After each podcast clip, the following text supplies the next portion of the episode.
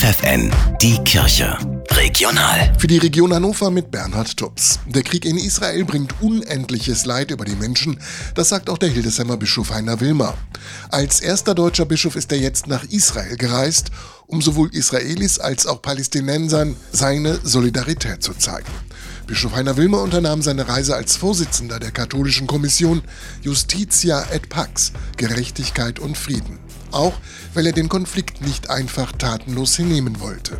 Mein Anliegen war es, das habe ich auch den Menschen erzählt, da zu sein, einfach da zu sein. Die waren total dankbar, sehr bewegt, dass überhaupt jemand kommt. Mir war überhaupt nicht klar, dass ich der erste katholische Bischof weltweit war, der da vor Ort war, weil eben die Sicherheitslage bis heute sehr angespannt ist. Während seiner Reise besuchte Bischof Wilmer die Holocaust-Gedenkstätte Yad Vashem und traf Vertreter christlicher, jüdischer und muslimischer Gemeinschaften, die sich um den Frieden bemühen. Dabei ging es ihm vor allem ums Zuhören nicht darum, Ratschläge zu erteilen. Ich muss sagen, es ist viel, viel schwieriger, viel komplexer, als ich das vorher überhaupt äh, hatte erahnen können. Die sozialen Mittagstische Guter Hirt in Hildesheim und Saarstedt haben eine besondere Adventsaktion gestartet, den umgekehrten Adventskalender.